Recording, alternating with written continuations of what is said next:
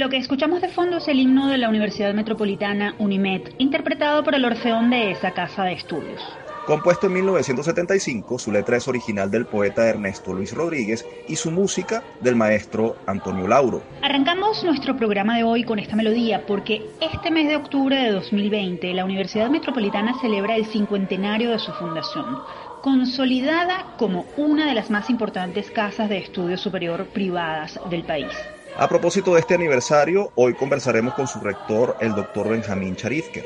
Desde Universate felicitamos a la comunidad unimetana y hacemos votos para que, como dice la letra de su himno, sus profesores y estudiantes sigan haciendo fecunda la vida por caminos que llevan al bien.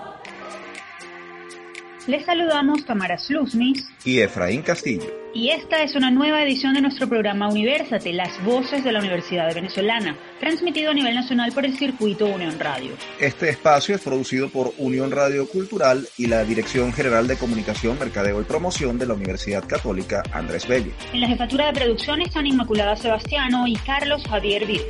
En la producción, José Ali Linares y Miguel Ángel Villamizar. Y en la dirección técnica están Fernando Camacho y Giancarlos Caraballo.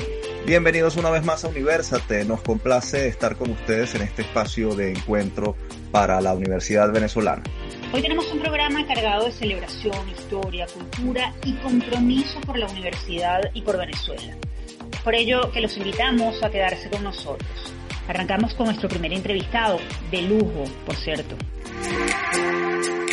Desde el campus. Como les comentamos en la apertura, el 22 de octubre la Universidad Metropolitana UNIMED arribará a su 50 aniversario, pues fue ese día, pero en 1970, cuando abrió oficialmente sus puertas. La institución de gestión privada ofrece actualmente 19 carreras de pregrado y al menos 20 programas de posgrado y se ha convertido en uno de los referentes más importantes de formación superior en el país. Según señala su hoja informativa oficial, la UNIMED nació con el objetivo de capacitar con criterio moderno a jóvenes venezolanos, llamados a integrar equipos profesionales calificados y a ejercer una influencia decisiva en el desarrollo del país. Actualmente cuenta con casi 5.000 estudiantes y más de 29.000 egresados. Precisamente para conversar sobre los desafíos de esta institución después de cinco décadas y obtener una mirada sobre la educación universitaria del siglo XXI, nos acompaña vía telefónica el profesor Benjamín Charifker, licenciado en Química, doctor en Físico-Química, ex rector de la Universidad Simón Bolívar USB y desde 2011 rector de la UNIMED. Bienvenido a Universate, profesor Charifker. Un gusto recibirlo en el programa. Muy buenas tardes, un gusto en conversar con ustedes. Muchísimas gracias por su contacto. Rector Sharifker, ¿en qué situación le llega a la UNIMED la celebración de sus 50 años? ¿Cómo está hoy la universidad que usted dirige? La celebración de los 50 años de la Universidad Metropolitana nos llega, bueno, en un momento muy, muy especial. No, nunca habíamos pensado que íbamos a celebrar eh, nuestro medio siglo de actividad continua eh, eh, a distancia, como lo estamos haciendo, lo estaremos haciendo la semana, la semana que viene. Y realmente todo esto es una sorpresa, pero es una sorpresa que para nosotros la hacemos, hacemos todo lo que hacemos con agrado. Nuestra comunidad universitaria ha crecido mucho durante estos últimos seis meses de cuarentena. Hemos podido eh, completar periodos académicos con muy buen desempeño estudiantil, con profesores, con este, colaboradores, comprometidos con la función universitaria con nuevos formatos, porque evidentemente la realidad que vivimos en este momento es una realidad distinta, una nueva normalidad, como la estamos llamando, y seguro que va a ser una experiencia de crecimiento. Yo creo que es una buena alegoría de lo que han sido los 50 años de innovación de la Universidad Metropolitana. Rector, el país ha cambiado en medio siglo y la universidad también. ¿Cuál cree usted que es el principal desafío que tienen la UNIMED y la Universidad Venezolana ante los cambios que han sufrido Venezuela y el mundo? El principal desafío que tenemos es el de actuar eh, de una manera eh, asertiva. Ya Venezuela no puede confiar en la explotación de recursos naturales como fuente de riqueza y tenemos entonces que eh, hacer mayores inversiones y mayores esfuerzos para que sea a través del talento del venezolano que nosotros seamos capaces de desarrollar nuestro país. Y yo creo que ese es el principal desafío que tenemos no solamente en la Universidad Metropolitana, en la sociedad venezolana, que nosotros trabajemos sobre la base del talento como principal riqueza de Venezuela y no pensando que la riqueza está en el subsuelo. Profesor Sharifker, usted es representante de una universidad de gestión privada. Precisamente, ¿qué retos enfrenta la educación superior privada en medio de una crisis como la que estamos viviendo? Pensando en términos de sostenibilidad financiera y de accesibilidad. Lo de la educación superior en Venezuela eh, eh, es un modelo que ya se ha quedado anticuado para lo que son las necesidades del país la, universidad pública dependiendo solamente de, un presupuesto fiscal y la universidad privada dependiendo solamente de la matrícula que aportan los estudiantes para poder cursar sus estudios. Entonces tenemos que progresar hacia un modelo de, de sostenibilidad de la universidad venezolana y particularmente de la Universidad Metropolitana con fuentes de ingresos mucho más diversificadas en donde nosotros fortalezcamos las alianzas, eh, sobre todo con el sector productor de bienes y servicios en el caso de la Universidad Metropolitana. Nosotros tenemos históricamente vínculos muy estrechos con la industria porque la Universidad Metropolitana nació de la iniciativa de industriales que eh, en los años 70 del siglo pasado, del siglo XX, entendieron que tenían que trabajar para, para formar eh, los talentos, las capacidades necesarias para desarrollar eh, la capacidad productiva venezolana. Y yo creo que esas mismas capacidades tenemos ahora que volcarlas para hacer nuestra institución muchísimo más, este, más productiva para empezar, pero también más sostenible. Y eso también pasa por la mejor vinculación con nuestros egresados, egresados tanto dentro de Venezuela como en el exterior. Un porcentaje importante de nuestros egresados, como, como también un porcentaje importante de la población venezolana, se ha desplazado hacia otras tierras y ahí ahí desarrollan una actividad productiva que este, también estamos seguros servirá como base para un mejor desarrollo de la universidad. Esos esfuerzos los estamos realizando en la Universidad Metropolitana y tenemos una visión estratégica que esperamos realizar en los próximos años y que, y que, y que significa convertir a la, a la Universidad Metropolitana en un motor de desarrollo a través de una vinculación efectiva con el sector productivo. Rector, usted viene de una universidad pública a la que sirvió como profesor y rector. Durante este periodo de confinamiento, las universidades de gestión privada han manifestado su preocupación respecto a la situación de la educación universitaria en Venezuela, debido a que la mayoría de las instituciones públicas se encuentran paralizadas debido a las paupérrimas condiciones financieras que han tenido que enfrentar. ¿Cuál es su opinión en ese sentido? ¿Qué deben hacer las universidades públicas para sobrevivir y resurgir ante la que sin duda parece su peor crisis? Las transformaciones, como decíamos, tienen que ocurrir en toda la sociedad venezolana. Nosotros, evidentemente, sí, las universidades públicas han sufrido a lo largo de estos últimos meses una parálisis total porque no tienen capacidad de inversión, porque para poder trabajar a distancia, las universidades privadas hemos tenido que hacer inversiones tanto en plataformas de información para poder virtualizar materias, para poder conducir eh, educación a distancia, este, porque bueno, porque sabemos que no podemos tener presencialidad en los campus universitarios y hemos tenido que invertir mucho también capacitando al personal, tanto a los profesores como a los estudiantes, para poder aprovechar este, esas oportunidades de educación a distancia. Esas inversiones no las han podido hacer las universidades eh, públicas porque bueno, el Estado venezolano no ha sido capaz de proveerles recursos, pero es que ni siquiera los salarios que se le pagan a los profesores universitarios en las universidades públicas en este momento permiten que haya ningún tipo de actividad. Entonces necesitamos transformaciones muy grandes en Venezuela, que a todo, en todos los ámbitos, en todos los ámbitos, y al igual que en las universidades privadas, estamos como, como en la Universidad Metropolitana, este, transformándonos. Nosotros ya, este, como mencionábamos antes, nuestras fuentes de ingreso hoy ya no son las mismas que que teníamos hace cinco o seis años atrás. Hemos diversificado ya las fuentes de financiamiento y las seguiremos diversificando para asegurar este, no solamente nuestro sostenimiento, sino nuestro, sino nuestro desarrollo, para poder tener programas acreditados inclusive a nivel internacional, de forma tal que podamos asegurar la calidad de las funciones que hacemos. Y las universidades públicas venezolanas no les queda más remedio que hacer lo mismo, que buscar otras fuentes de financiamiento, porque sencillamente el Estado venezolano no es capaz de financiar la educación superior de calidad a la cual los venezolanos, bueno, por décadas nos hemos acostumbrado y que hoy en día son aún más necesarias ante la, la pérdida de ingresos que han venido por las, por las exportaciones tradicionales petroleras que, como sabemos, por, por, por muchas razones, están hoy en el piso. Rector, ¿cómo serán las celebraciones de los 50 años de la UNIMED en medio de la pandemia y el confinamiento? ¿Qué actividades van a realizar y dónde se puede buscar más información al respecto? Va a ser una celebración a distancia y lo celebraremos en grande con un acto de grado donde varios centenares de nuestros egresados van a obtener sus títulos y también tendremos un magnífico concierto de la Orquesta Sinfónica Gran Mariscal de Ayacucho en honor a los 50 años de la Universidad Metropolitana. Finalmente, rector, y muy breve porque bueno, se nos agotó el tiempo. Después de 50 años de existencia, ¿Cuál es el mensaje que da la UNIMED a la comunidad universitaria y al país? Nuestro mensaje fundamental es que la respuesta al desarrollo es la educación universitaria de calidad, de buena calidad.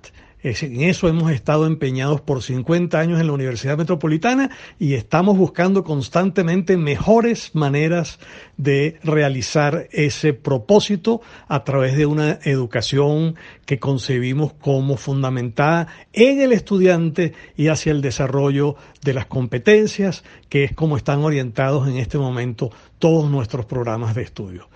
Rector Sharifker, muchísimas gracias por atender nuestra invitación y por sus valiosas reflexiones. Desde Universate le reiteramos nuestra felicitación a la UNIMED por este 50 aniversario. Conversábamos con el profesor Benjamín Sharifker, rector de la Universidad Metropolitana. Momento de nuestra primera pausa como este programa es de celebraciones, los invitamos a quedarse con nosotros porque al regreso vamos precisamente a celebrar la venezolanidad con una universitaria muy especial y muy musical. Les dejamos una pista y al regreso seguimos con muchísimo más de Universate, las voces de la Universidad Venezolana. Ya venimos.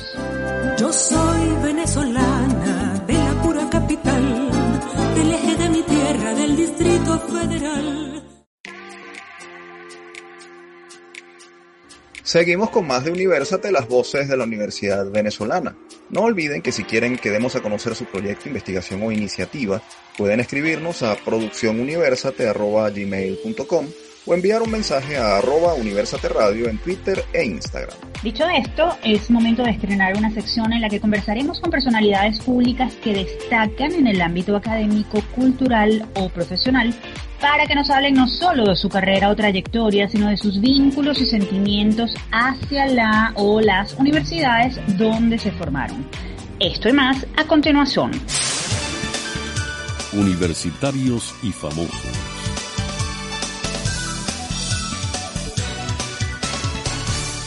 De repente, como el niño que se vuelve adolescente como quien se vuelve loco y confunde su pasado y su presente.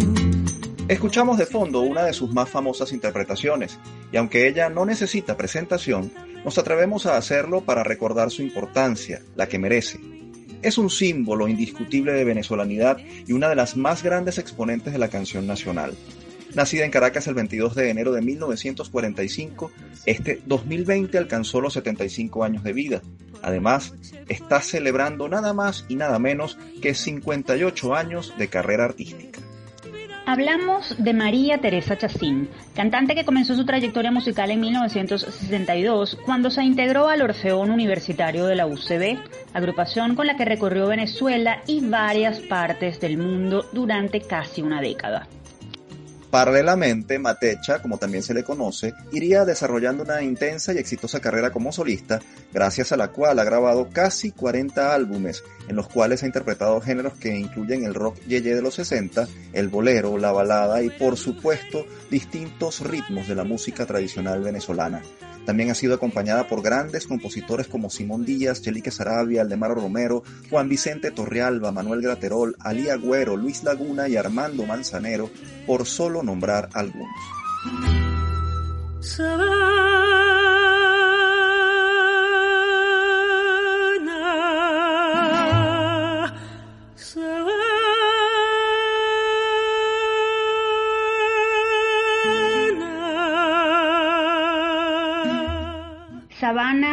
Romance, La Potra Zaina, El Catire, Algo Contigo, Ahora, Me Voy a Regalar y En este país son solo algunas de las decenas de composiciones que María Teresa Chacín ha inmortalizado con el sello indiscutible de su voz de soprano, con la que ha deslumbrado en escenarios como el Lincoln Center de Nueva York o como participante en numerosos festivales, entre ellos La Voz de Oro en 1972 y La OTI en 1983. En este milenio, Chacín se convirtió en la primera cantante venezolana en obtener un Grammy Latino cuando en 2012 ganó en la categoría Mejor Álbum de Música Infantil por el disco María Teresa Canta Cuentos, que grabó en honor a su nieta. Querida y respetada por varias generaciones, María Teresa Chacín es una universitaria destacada, no solo por su vinculación al Orfeón de la UCB, al cual se sigue incorporando cuando se realizan conciertos especiales, sino porque en 1970 egresó de la Universidad Católica Andrés Bello UCAP como psicóloga, profesión que llegó a ejercer en paralelo con su carrera artística. ¿Cómo fue su paso por las aulas? ¿Qué aprendizaje le dejó la formación universitaria? ¿Qué opina de las universidades como canteras de talento y forjadoras de cultura? ¿Qué mensaje da a los universitarios venezolanos de hoy en medio de la situación que atraviesa el país? Para respondernos estas y otras cuestiones, tenemos el honor de recibir en Universate vía telefónica a María Teresa Chacín. María Teresa, bienvenida y gracias por aceptar nuestra invitación. Bueno, encantada, estoy a la orden. Pues, han dicho muchas cosas y bueno, eh, yo estoy lista para responderles lo que más les interese escuchar. Eh, solamente les voy a decir que yo comencé en el año 62 eh, con Chelique Sarabia en el show del tío Saume. Y en, el, y en la universidad comencé en el Orfeón en el año 63.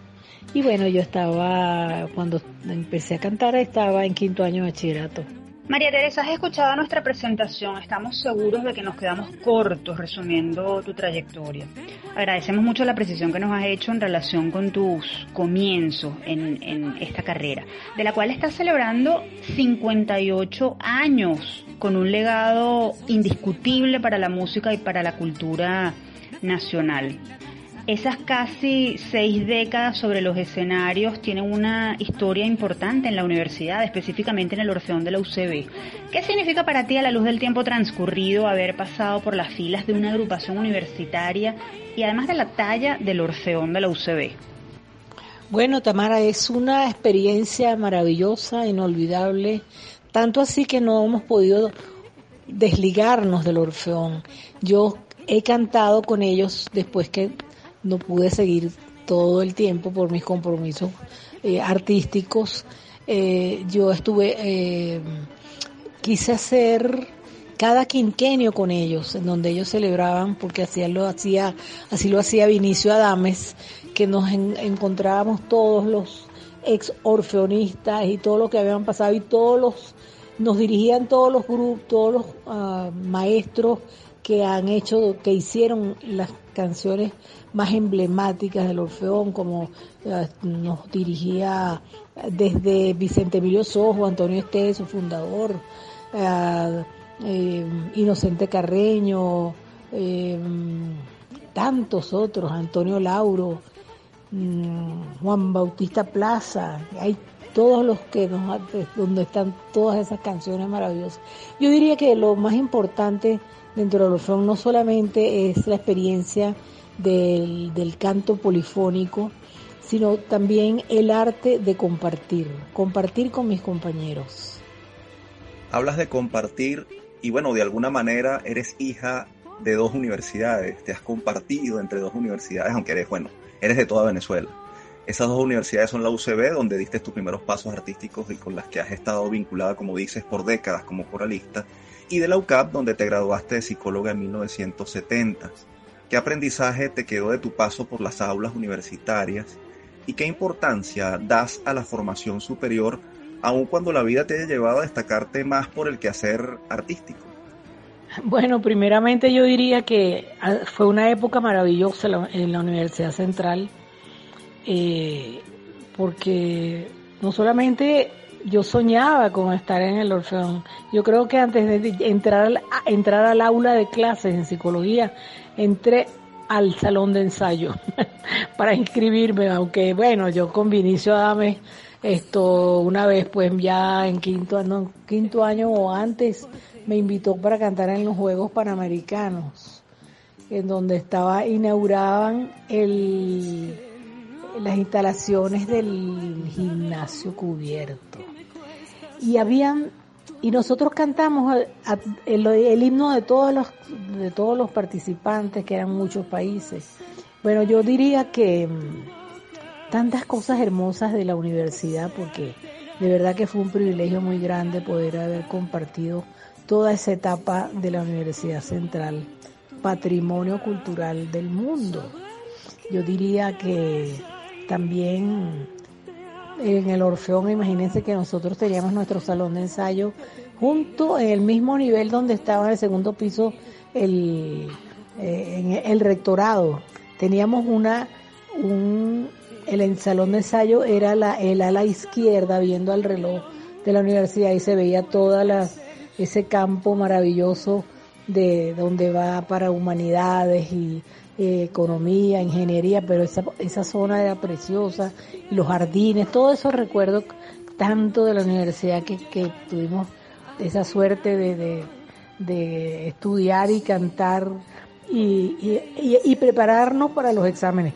Yo diría también que la Universidad Central de Venezuela ha sido una enseñanza para todas las universidades y podría ligar no solamente la Universidad Central, sino también, claro, la UCAP, donde me gradué.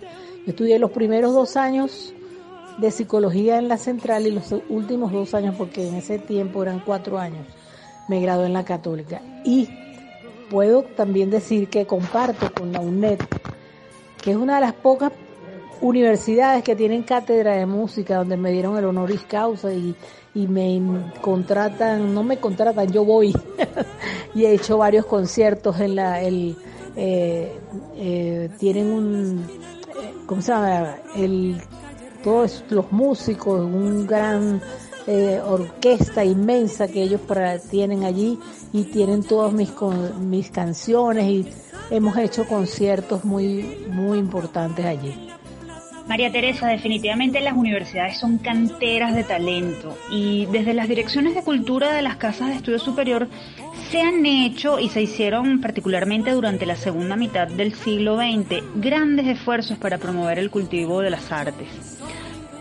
Tú, que eres un vivo ejemplo de eso, ¿por qué crees que es importante que las universidades fomenten la cultura y la difundan, sobre todo la nacional? Yo Pienso, Tamara, por supuesto, que cultivar todas estas áreas nuestras de la, por supuesto la cultura y nuestras maneras de, de, nuestros cantos que son de los más completos en el mundo. Como dicho por grandes músicos de todas partes siempre he dicho que cuando uno va a cantar música venezolana es así como un pasaporte al éxito. Ya uno tiene la calidad que va a mostrar y que, y que conquista el mundo cada vez que uno va con la música nuestra a cualquier parte del mundo. Eso es realmente así. Y por supuesto que en la universidad es importantísimo cultivar todo esto para nuestra identidad. Yo eh, puedo por experiencia, eh, claro, cantaba en el aula magna cuando no tenía exámenes. y entonces me decía, ¿y vas a hacer concierto esta semana? Bueno, y yo me iba con mi cuatro y daba conciertos los fines de semana. Eh, y claro, ese, eso es así. Y siempre he tenido ese, tuve esa suerte de tener ese apoyo grande en, en la dirección de cultura y todas estas cosas. Y que antes la universidad, nosotros en estos momentos a veces siento que nos hemos eh, entrado demasiado la política en la universidad. Aquí debe estar por encima de todo la cultura, porque esa es nuestro legado y es lo que vamos a dejar a las nuevas generaciones. María Teresa, tenemos que irnos al corte, pero en Universate no queremos perder la oportunidad de mm, dos cosas. Una, conocer tu mensaje para los universitarios de hoy en la situación que atraviesa el país. Y dos, saber cuáles son esas canciones de compositores con los que has trabajado que resultan inolvidables para ti y consideras imprescindibles de ese playlist personal como símbolo de venezolanidad. Eso nos lo respondes al regreso. En breve estamos de vuelta con más de María Teresa Chacín en Universate, porque ella también es una de las voces de la Universidad Venezolana. Ya venimos. El secreto, compañero, es algo muy personal. Que a los niños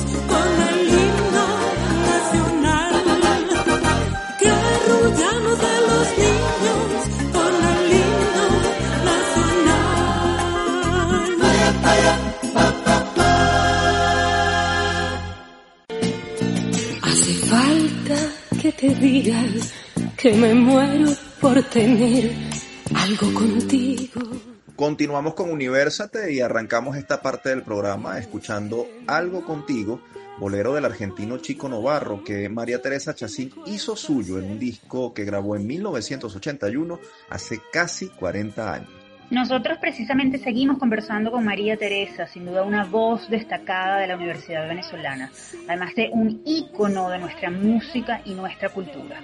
María Teresa, aludiendo la canción Queremos algo contigo. En el segmento anterior te decíamos que no podemos perder el chance de conocer cuáles son para ti esas canciones inolvidables de algunos compositores con los que has trabajado y que consideras imprescindibles como símbolo de venezolanidad. ¿Estás lista para decirnos tu playlist o lista de canciones favoritas? Ok, estoy lista, cuando quiera. Entonces, demos paso a nuestra próxima sección. Playlist Universate.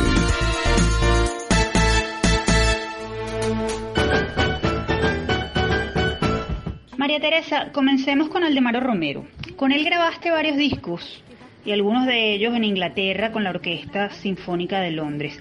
¿Qué canción es para ti imprescindible de él y por qué? Bueno, las canciones de Aldemaro que a mí más me identifican son eh, De repente, eh, que grabé no solo con, con, la primera vez con Ali Agüero, después la grabé con Pedrito López, después no me acuerdo, la grabé con Aldemaro. También está El Catire, que fue una canción que Aldemaro la hizo para el Festival del Niño y quedó de última, por cierto. Esas son cosas que pasan en los festivales. Y después, este, esas son las canciones más que, que, que, más hago. Y bueno, también está por supuesto Quintanauco, que es una gran canción, extraordinaria canción, que está también Así eres tú, que le hizo a su hija Elaiza y correspondía al segundo festival de Onda Nueva y ella se la quería cantar a un director musical que estaba allí y Aldemaro Alcahueta se la hizo para que ella le dijera todas esas cosas que se decían en ese momento. Después, bueno, pues Doña Cuatricentenaria, que fue la primera canción que grabé de Aldemaro en el 67, en los 400 años de Caracas, y él hizo esa canción y, y le cambió la letra una parte para que yo la grabara, porque él era de Valencia y yo soy de Caracas, y hay una parte ahí que le cambió la letra para que yo la cantara. Entonces, de tus preferidas de Aldemaro, así eres tú, toda una alcahuetería como has comentado. Así eres tú, así eres tú, fantástico y monumental. Así eres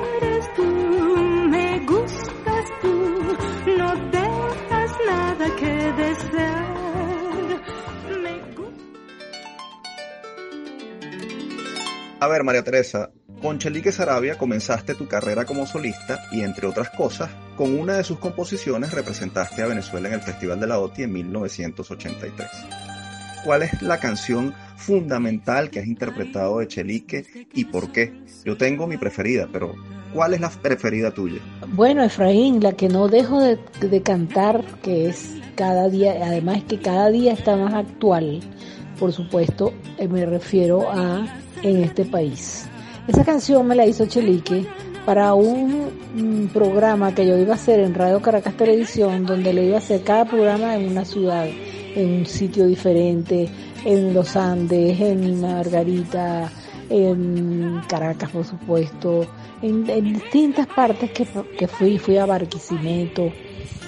Y el, el productor era Diony López, y después eh, que yo quería una canción que abarcara muchas ciudades, muchos ritmos venezolanos. Y así fue con en este país. Estábamos seguros de que nos ibas a mencionar esa canción en este país y coincidimos en que su letra está más vigente que nunca. En este país, mi país, tu país, en este país Sigamos este recorrido, María Teresa. Hablemos ahora de ese maestro del arpa y el folclor que fue Juan Vicente Torrealba, con quien también grabaste discos en la década del 70.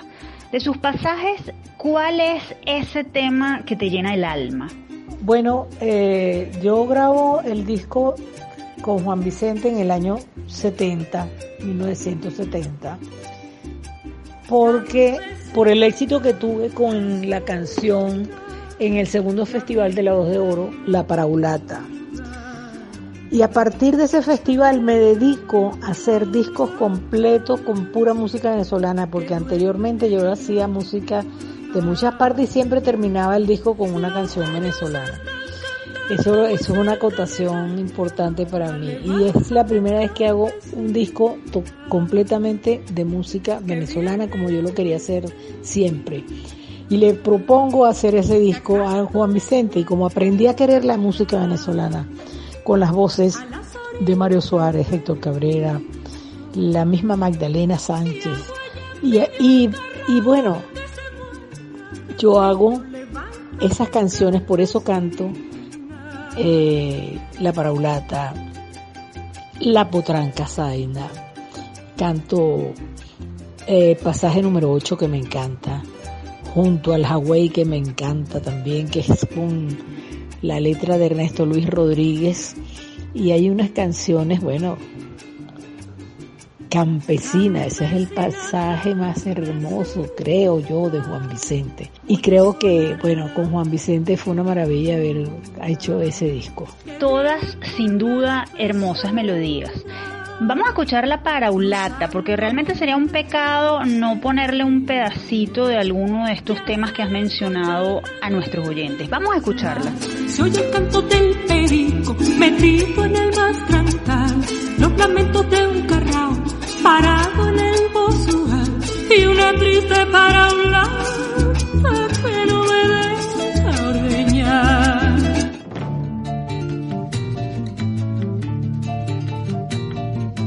Teresa, otro gran compositor que te entregó melodías hermosas fue Manuel Graterol, Graterolacho. De esas creo que el país tiene su favorita, yo también la tengo, pero vamos a ver cuál es la tuya, a ver si coincidimos. ¿Cuál es tu favorita de Manuel Graterol? Aparte de que fue un gran amigo, él es, él fue autor, él fue, él fue un gran poeta.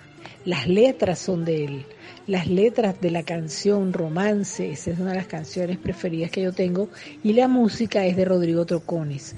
También me hizo El Pajarillo, que es con eh, la que hice con Aldemaro y la Sinfónica de Londres, también la grabé con Henry Rubio en el arpa.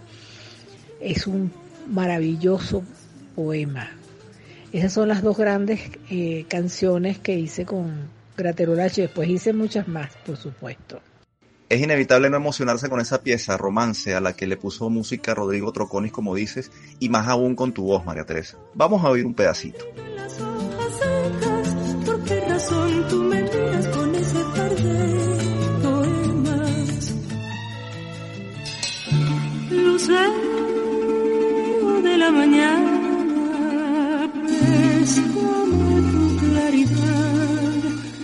Bueno, y después de este romance, María Teresa, no podemos cerrar sin que nos digas cuál es esa canción inolvidable de otro grande de la música venezolana, de quien además fuiste amiga por muchos años, el tío Simón, Simón Díaz. El tío Simón, Simón Díaz de Barbacoas, o decía, le echábamos bromas, Simon Day from Barbecue, Simón Díaz de Barbacoas. Bueno, Tuve la suerte de compartir muchos escenarios por mucho tiempo. Yo creo que tuvimos en miles de escenarios por toda Venezuela porque a la gente le encantaba la pareja y nos contrataban siempre juntos. Puedo decir que él era un cuentacuentos porque te podía decir un chiste mil veces y siempre te morías de la risa porque nunca lo hacía, nunca lo decía de igual. De, de Simón, por supuesto, la gran canción que yo hice con él, aparte de las tonadas maravillosas, por supuesto que Mi Querencia, esa canción, bueno, nunca la puedo dejar de cantar. Después está una que le hizo a mi hija cuando nació, que se presentó en la clínica y dijo, no me voy de aquí hasta que no te aprendas esta canción. Así fue, como pequeña gota de rocío. Y eh, cuando cumplía 25 años cantando, él me hizo una tonada que era corral de ordeño, que era como se puede se va llamar va llamando las las vacas por sus nombres, hace rima con los nombres y de allí surge un profundo poema precioso. Se te fue quien te quería, melodía, por los caminos del viento barlovento por ahí va. Se te fue quien te quería, melodía, por los caminos del viento barlovento Gracias por regalarnos un pedacito de tu interpretación de esta joya de la música venezolana que es esta canción de Simón Díaz. Como también eres tú, María Teresa, un tesoro nacional. Desde Universate estamos convencidos de que el país tiene que sentirse agradecido y aplaudir de pie tu trabajo de tantos años eres una digna representante de lo bueno de ser venezolano. Por eso, antes de despedirnos, queremos que dejes, muy breve porque se nos agotó el tiempo, un mensaje a los universitarios y a los venezolanos en general acerca del presente y el porvenir. Bueno, yo también primero quiero agradecerle por todas esas cosas tan hermosas que me han dicho, que me llenan el alma. bueno, sí, estamos viviendo momentos muy difíciles que tenemos que hacerle frente y seguir siempre hacia adelante sin ver para los lados y lo que tenemos que hacer porque nosotros nos asiste la, la razón. Y tenemos que luchar por nuestro país, mi país, tu país. Y tenemos que para lograr nuestros sueños lo más importante es que nos mantengamos unidos. Porque nosotros estamos llamados a ser líderes en el mundo por nuestra historia, por nuestra manera de ser, por, por nuestras principios. Y es tan importante que sigamos adelante unidos, amigos, siempre, y vamos a lograr nuestros sueños. Amén, María Teresa, que así sea. Gracias por, por tu generosidad y lamentablemente se nos agotó el tiempo. Ha sido un inmenso honor tenerte con nosotros y esperamos celebrar muchos años más de tu música y tu legado. Gracias por acompañarnos y por tu generosa conversación. Estuvimos conversando con María Teresa Chacín, cantante, músico, productora y sin duda una universitaria destacada. Con ella y esta maravillosa dosis de venezolanidad que levanta el ánimo, despedimos este bloque. Quédense con nosotros porque ya venimos con más. Con el vaivén de los lirios hoy se acercan a tu boca para conversar contigo, para contemplar de cerca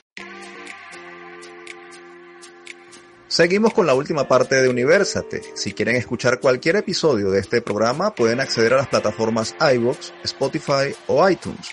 Allí nos encuentran como Producción Universate. Y en esta última parte vamos a revisar un poco de historia, porque el pasado primero de octubre se cumplieron 74 años de la reapertura de la Universidad del Zulia, institución que fue fundada en 1891, clausurada en 1904 y reabierta en 1946. Quieren saber quién y por qué ordenó su cierre y qué otras universidades venezolanas han sido blanco de acciones similares. Pues vamos a escuchar a María Soledad Hernández, docente investigadora del Instituto de Investigaciones Históricas de la UCAP, quien lo relata en nuestra próxima sección. La trivia.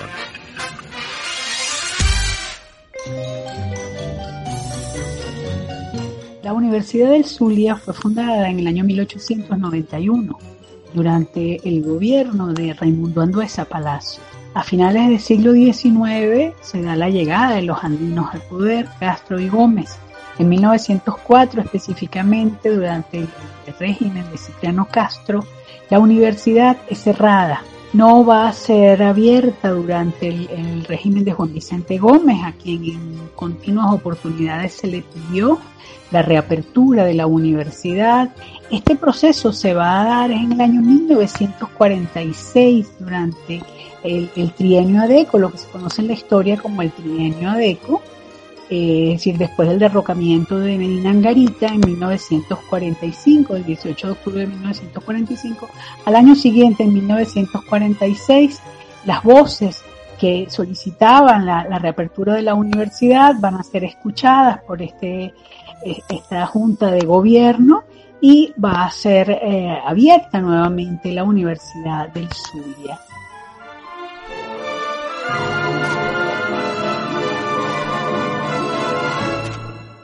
La Universidad de Carabobo nace en el siglo XIX y al igual que otras universidades, pues también va a ser cerrada por el régimen de Cipriano Castro en 1904. No va a, a lograrse el objetivo a pesar de las voces que solicitan su reapertura durante el régimen de Juan Vicente Gómez. Será entonces en el año 1958, tendrá que esperar la universidad hasta 1958, cuando la Junta de Gobierno que se instala luego del derrocamiento de Marcos Pérez Jiménez, eh, presidida por Wolfgang Arrazábal, quien reabre la Universidad de Carabobo. En relación a la Universidad Central de Venezuela, bueno, es quizás una de las universidades, es la universidad más antigua y una larga historia de, cierres y, de, reaperturas. Fue cerrada en 1902 eh, durante el régimen de Cipriano Castro. Eh, fue reabierta en 1922 durante el régimen de Juan Vicente Gómez. Sin embargo, va a ser cerrada nuevamente y por todos conocidos, los sucesos de febrero de 1928, conocidos como la generación del 28. En el año 1969, ya durante los años 60, se recrudecen los conflictos con las universidades y el Estado y durante el gobierno de Betancourt, durante el gobierno de Leoni, pues hay, muchísima tensión entre las universidades, la Universidad de los Andes, la Universidad del Zulia, Universidad Central de Venezuela, Universidad de Carabobo, precisamente por lo que se mencionó anteriormente, la subversión, fueron los años de la lucha armada en Venezuela, de la exportación del modelo revolucionario cubano a Venezuela eh, justo en el año 1969, una famosa operación conocida como Operación Canguro va a cerrar o allanar la Universidad Central de Venezuela y va a cerrar la Universidad Central de Venezuela. Eh, se van a allanar algunas facultades de la Universidad de los Andes, el edificio del rectorado de la Universidad del Zulia y estas universidades serán abiertas nuevamente en el año 1971. Eh, este, esta reapertura de las universidades viene acompañada del nacimiento de algunas universidades conocidas como universidades experimentales y algunas universidades privadas. Efraín, interesante este recuento histórico. Queda claro que las universidades han sido siempre cantera de lucha por la libertad, algo que incomoda a los gobiernos, sobre todo los autoritarios. Así es, Tamara. Y ahora cambiamos de tema porque es momento de escuchar las recomendaciones de bienestar mental preparadas por expertos de la Unidad de Psicología Padre Luisa Sagra de la UCAP para lidiar con problemas de la actualidad. Escuchemos. Estamos en tiempos difíciles Por eso te traemos las píldoras de autocuidado, unos micros de la Unidad de Psicología Padre Luis Azagra, de la Universidad Católica Andrés Bello, con la doctora Nora Pacheco y el psicólogo David Sofer. En estas píldoras de autocuidado te daremos información actualizada sobre las formas de potenciar tu sensación de bienestar. En esta píldora autocuidado nos enfocaremos en los síntomas del estrés y la ansiedad que pueden acompañar las reacciones o preocupaciones producto del confinamiento o de nuestros problemas personales previos. A continuación, les daremos un listado de síntomas a los que debemos prestarles atención para saber qué los origina y cuándo debemos ir a un especialista. Como síntomas posibles tenemos la preocupación que sentimos es excesiva y constante. Podemos sentirnos muy nerviosos y que nos movemos de un lado a otro. Sentimos fatiga a menudo. Tenemos dificultad para concentrarnos o dejar la mente en blanco. Los pensamientos pesimistas son frecuentes. Presentamos un estado de ánimo irritable, por ejemplo, fácilmente te molestas o te entristeces. También puede haber problemas de sueño, no logramos dormir o al despertar sentimos que no hemos descansado. Recuerda que estos síntomas pueden aparecer luego de un suceso que nos afectó significativamente y disminuir después de una o dos semanas. Pero si tienen mayor duración, podría ser que no estemos manejando bien el problema, que éste siga presente o que el efecto fue muy fuerte en nosotros y debemos buscar ayuda profesional para saber cómo superarlo. A continuación, les diremos otros síntomas relacionados al estrés y la ansiedad, que pueden ser más preocupantes, como son tener ataques de pánico frecuentes, sentir temor constante a que algo nos pueda hacer daño, lo cual podría ser que evitemos salir o estar con ciertas personas, lugares o situaciones. Otro síntoma preocupante es que debido a la inestabilidad emocional que sentimos, no podemos retomar nuestras actividades del hogar ni laborales. También es llamativo el tener recuerdos y pesadillas frecuentes sobre un suceso en particular. Y por último, y también significativo, es cuando se vuelven frecuentes las ideas o pensamientos sobre muerte de nosotros u otros. Si consideras que has experimentado los síntomas que hemos mencionado y no sabes bien cómo manejarlo, es importante que consideres hablarlo con un especialista. Y nuevamente, te recomendamos seguir escuchando nuestras píldoras de autocuidado. Estamos a tu orden en la unidad de psicología Padre Luis Azagra de la UCAP nos puedes contactar a través de upla.clinica.gmail.com. Te esperamos en una próxima píldora.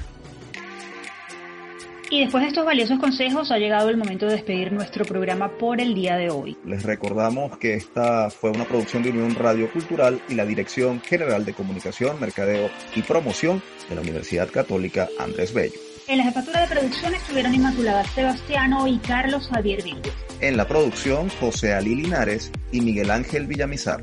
En la dirección técnica, Fernando Camacho y Giancarlos Caraballo. Y en la conducción, quien les habla, Tamara Sluznis y Efraín Castillo. Hasta la próxima.